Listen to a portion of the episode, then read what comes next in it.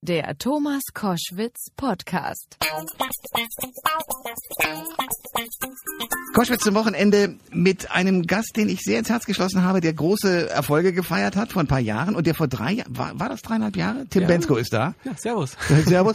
Dreieinhalb Jahre schon wieder her, ähm, dass du mit deinem letzten Album da warst, am Seidenen Faden. Was ist in der Zwischenzeit passiert? Viel, ich habe sehr viel live gespielt. Okay. Was ja super toll ist, ne? weil dafür macht man am Ende, dafür schreibt man Songs, dafür macht man Musik, dass man auf der Bühne stehen kann und das mit den Leuten teilen kann. Ähm, und dann, ja, habe ich anderthalb Jahre jetzt im Keller verbracht, beziehungsweise ein Jahr im Keller verbracht, um das Album zu machen. Und danach Ist das wirklich so? Du, du, du sitzt wirklich da unten im Keller und versuchst äh, kreativ, krampfhaft zu schrauben. Wie geht das ab? Nur krampfhaft jetzt tatsächlich nicht. Aber ich habe schon, ich habe das also wirklich im Keller geschrieben. Also es, das sind auch Fenster, ne? ist jetzt nicht so ein Keller, Keller. Okay. Das ist schon angenehm da. Okay. Aber ich habe da alles geschrieben dann, dann mit der Band da die Songs erarbeitet und tatsächlich am Ende wirklich jeden einzelnen Ton auch dort aufgenommen und bin auch zwischendrin wirklich nicht rausgekommen. Also ich bin in der Zeit mit meinem Auto, glaube ich, 500 Kilometer gefahren. Das ist für ein Jahr nicht viel. Ja. Okay, aber äh, wie hast du das empfunden? Als Kasernierung? Nee, ich fand das, finde das total gut, das zu Hause zu machen, weil man halt nicht, man hat einfach gar keine Ablenkung. Also man würde ja denken, dass man zu Hause abgelenkt ist, aber ich hatte halt dadurch gar keine Ablenkung, weil man halt nicht irgendwie ständig unterwegs ist und ähm, man kann sich halt ne, schön während des Musikmachens auch wirklich darauf konzentrieren und hat irgendwie nicht immer so den Gedanken, mache ich das jetzt noch oder fahre ich jetzt nach Hause? ne, man muss nicht auf die Studiouhr gucken, auf die berühmte. Wo, wo irgendein Ticker im Hintergrund läuft, genau. du hast noch so und so viel zu bezahlen, Oder? Man weiß aber pro Tag Ja. 1000 Euro, super Weg. toll. Ja. Das hat man halt zu Hause alles nicht, ne? Und ähm, so war das wirklich Schlafen, Essen, Aufnehmen und das immer in verschiedensten Reihenfolgen, aber immer nur diese drei Sachen. Aber du nicht alleine. Genau, ich äh, hatte ja noch meine Band dabei Mhm. ähm, und meinen Engineer, also der quasi das so technisch umgesetzt hat.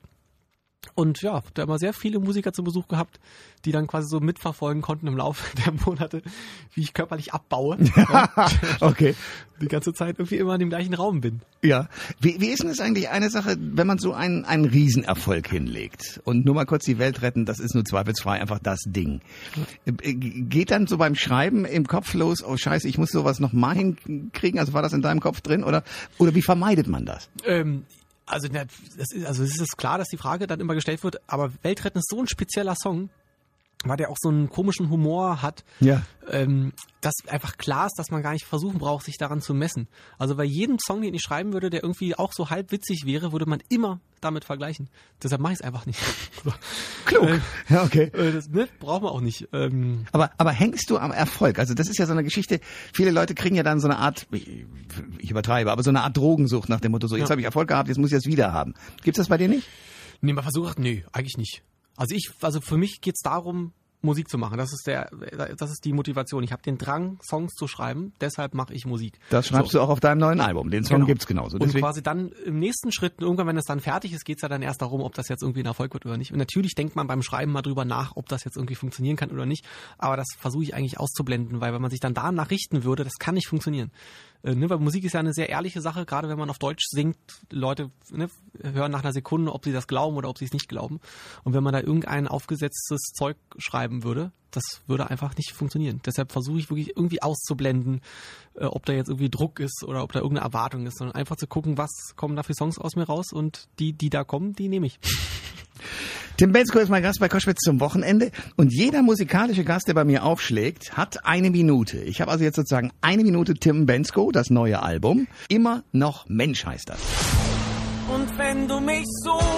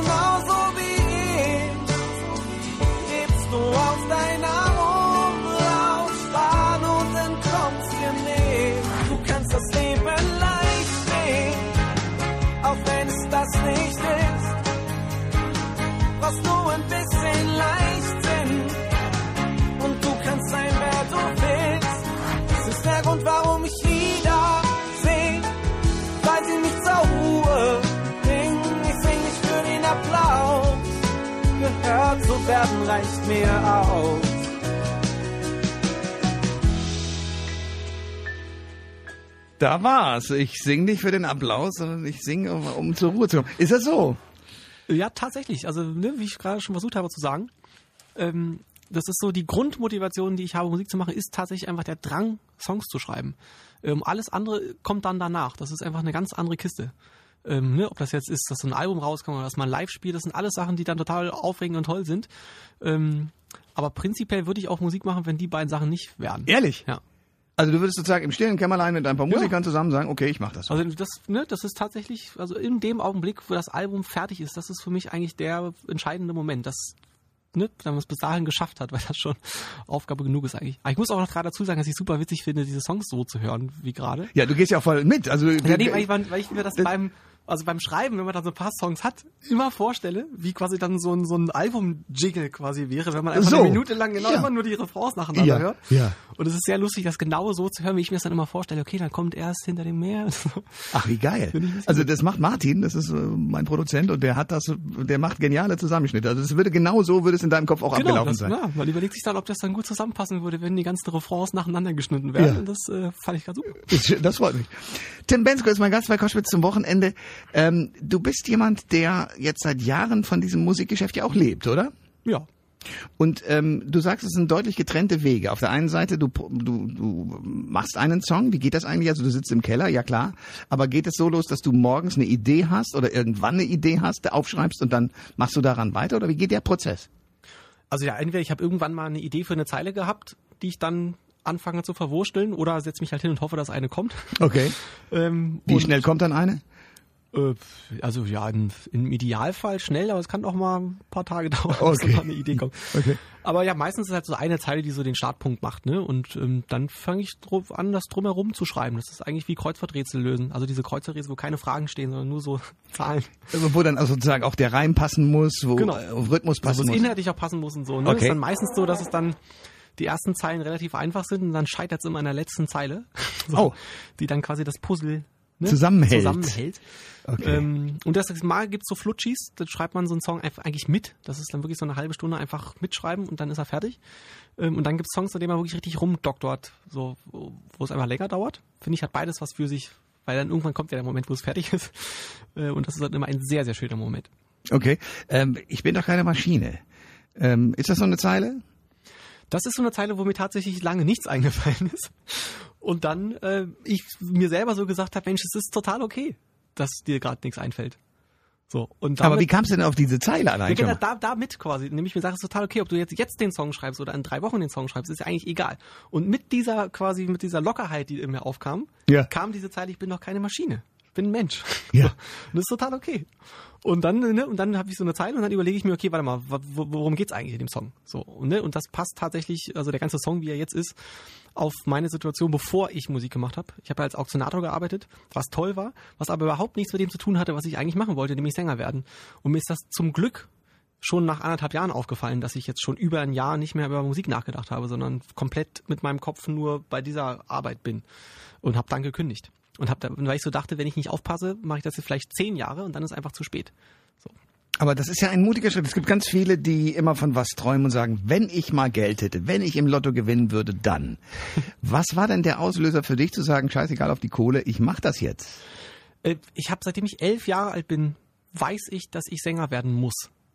Das gab für mich keine Das ist aber eine Option. Gabe. Das ist großartig. Das ist ja Glück tatsächlich. Ich habe viele, viele Menschen quasi auf dem Weg dahin getroffen, die eben überhaupt nicht wussten, was sie mit ihrem Leben anfangen sollen. Ich wusste das und das ist tatsächlich ein Geschenk, das zu wissen.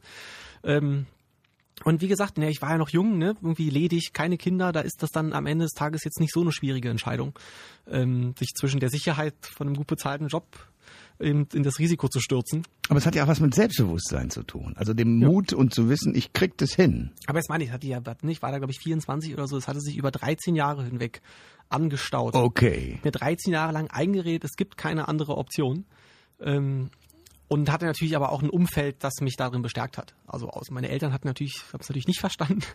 ähm, also haben mich das schon machen lassen, ne, so schon was jetzt nicht, aber natürlich meine Mutter hat die Hände beim Kopf zusammengeschlagen. Äh, wie kann man so dumm sein und so einen Job kündigen? Und was sagt sie heute? Ja, ja, mittlerweile.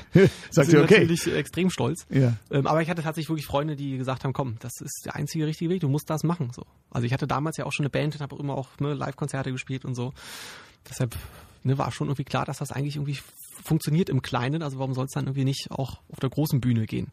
Und es war, wie gesagt, danach total Glück, dass das direkt funktioniert hat. Also direkt ein halbes Jahr später habe ich den Plattenvertrag unterschrieben und quasi schon, glaube ich, zwei, drei Monate nachdem ich gekündigt hatte, schon die ersten Gespräche geführt. Ähm, da war dann auch schnell wieder Sicherheit da, okay, es geht weiter. So, wohin, keine Ahnung, aber war klar, okay, es gibt einen nächsten Schritt. Äh, Du scheinst einen ziemlich guten Humor zu haben. Wenn ich dir so deinem Gesicht zuschaue, dann äh, bist du da relativ entspannt bei allem. An einem guten Tag äh, versuche ich mir den zu erhalten, ja. Oh, ah, okay, es gibt also auch schlechte Tage. Nee, aber ich tatsächlich, ich, also aus irgendeinem mir selbst unerfindlichen Grund kann ich allem irgendwas Positives abgewinnen und es irgendwie mit Humor tragen.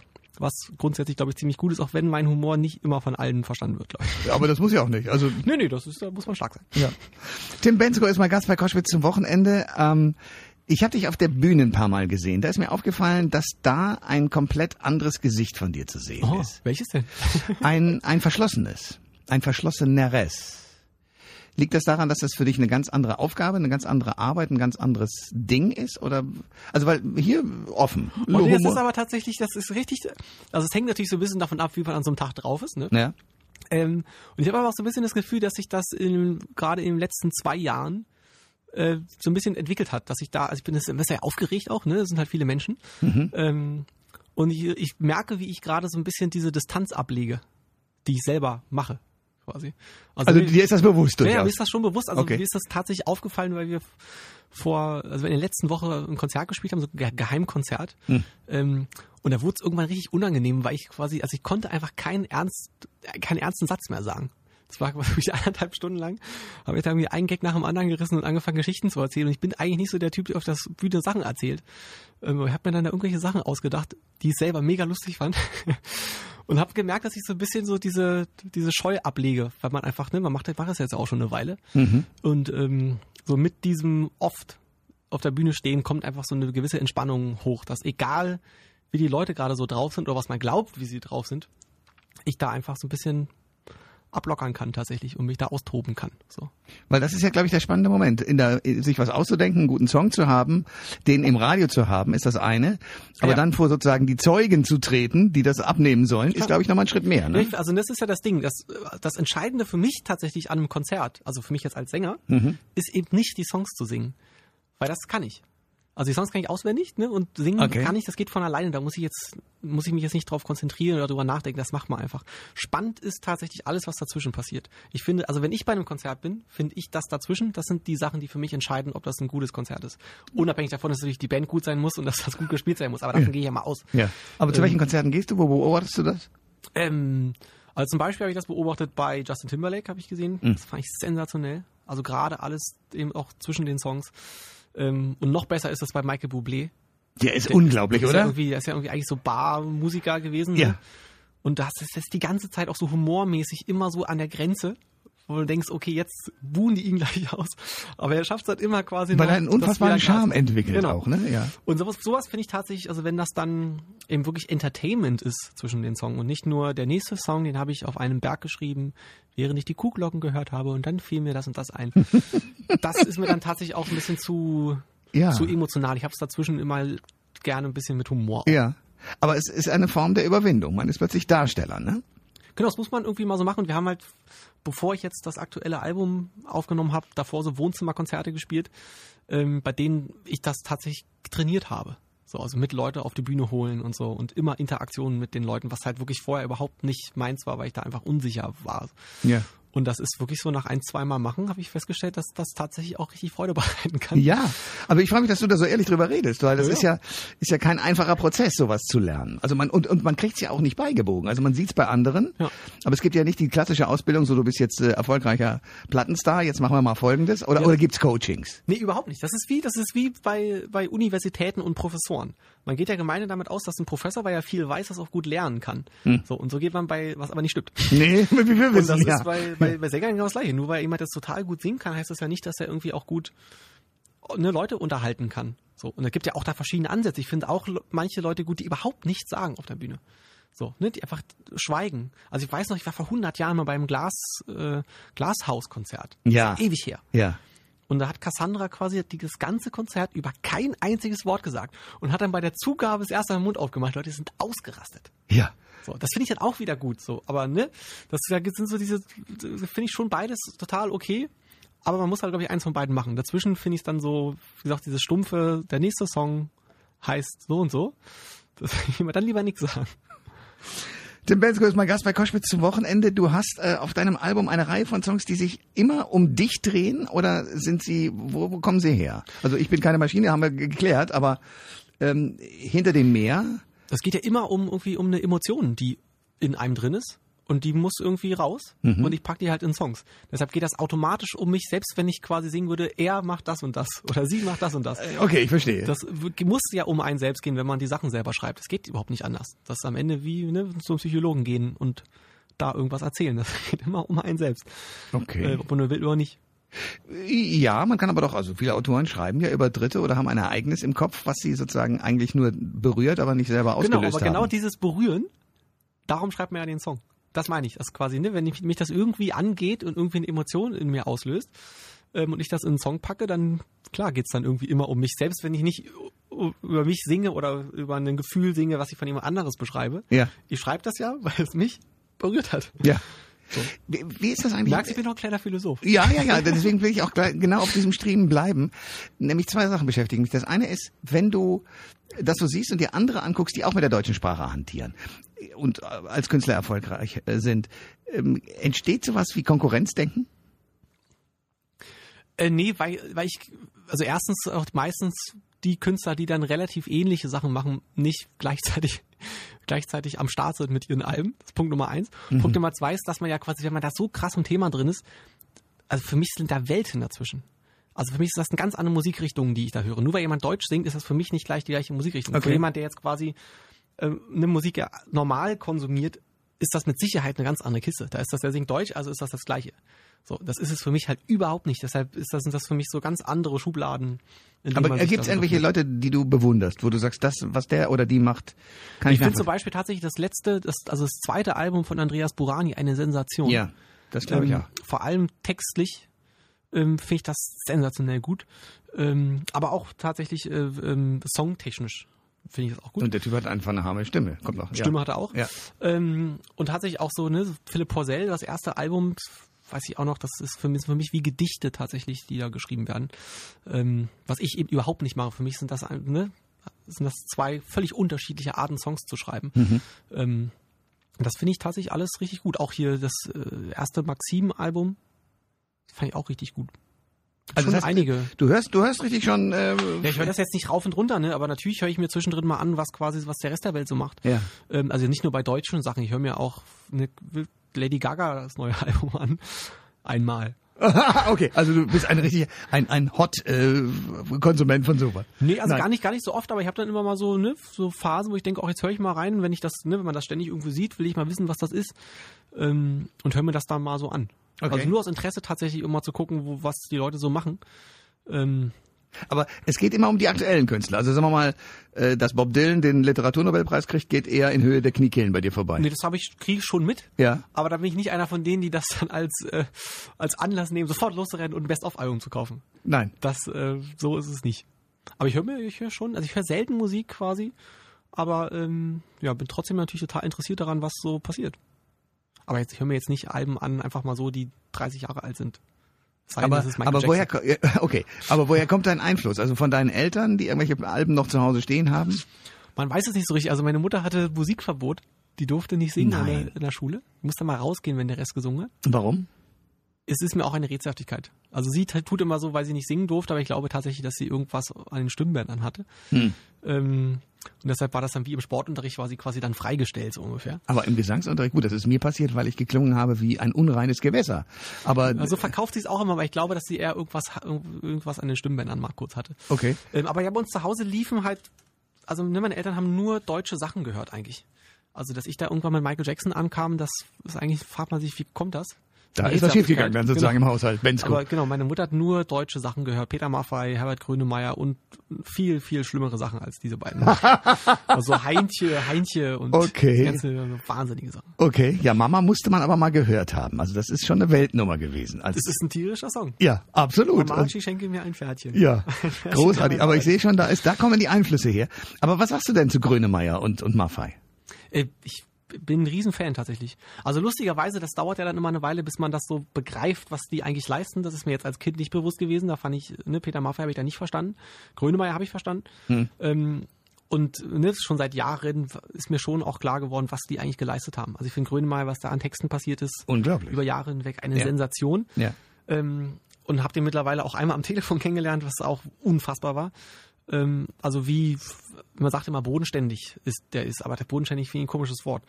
Aber begegnet einem einfach auf Augenhöhe und das finde ich total krass. Also er hat mich angerufen und haben eine halbe Stunde telefoniert und das war Was so, war der Grund? ich hatte ihn quasi eingeladen zu einem Konzert als Überraschungsgast quasi.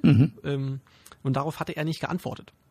Und dann hatte er quasi am Tag nach dem Konzert angerufen, sich entschuldigt dafür, dass er nicht geantwortet hat. Und konnte dann überhaupt gar nicht begreifen, dass meine Band und ich irgendwie seine Songs abfeiern. Und wir haben da jeden Abend einen Song von ihm gecovert. Ah, okay. Ähm, und äh, ne, konnte erst überhaupt nicht begreifen, dass das ist doch gar nicht deine Generation und so. Und ich so, ja, natürlich. Wie das einfach, ich kenne einfach keinen Musiker, der das nicht total abfeiert, sowohl textlich als auch musikalisch. Ähm, und es war total nett einfach. Ne? Und Peter Maffay, äh, meine Mutter ist ja der größte Peter Maffay-Fan. Und den habe ich schon 2011 das erste Mal getroffen. Und daraus hat sich mittlerweile quasi richtig eine Freundschaft entwickelt. Schön. Ähm, und das finde ich einfach wirklich extrem bewundernswert, wie bescheiden er ist. Unglaublich, Und das oder? ist eine ja. Sache, die man ja nicht, das kann man ja nicht lernen, sondern der ist einfach bescheiden und das Lustige ist, der ist das wirklich, also er kokettiert nicht damit, so, sondern der hat überhaupt keine Ahnung, was der für ein Standing hat. Ähm, und der war lustigerweise Überraschungsgast bei einem dieser Konzerte. Und der hatte vorher dann so, hat er richtig Angst gehabt, dass, ob die Leute ihn überhaupt erkennen. Und hat sich dann noch so lustige Sachen überlegt, die er sagt, wenn er auf die Bühne kommt. Dann habe ich zu ihm gesagt, pass auf, wenn du einen Schritt auf diese Bühne kommst und die Leute dich sehen, bist du nicht mehr in der Lage, was zu sagen, weil sie einfach ausrasten werden. So. Und es war so. Das ist genau so gewesen. Ja. Und ähm, sein Gesicht da zu sehen quasi, das war einfach ein Geschenk Wahnsinn. Aber der konnte es wirklich nicht glauben, wie die Leute ihm da begegnet sind und wirklich mit welch einer Hochachtung. So, er hat einfach, glaube ich, 70 Millionen Platten verkauft und das eben ohne äh, jedes Jahr zu gucken, dass er sich irgendwie neu erfindet oder die Musik neu erfindet oder die Lederjacke neu erfindet, sondern einfach einfach Bock auf Musik und ähm, Und ist ein hochintelligenter Kerl. Also ich Genau. beliebe den über alles, weil Ja. der jedes Mal und der ist demütig. Genau.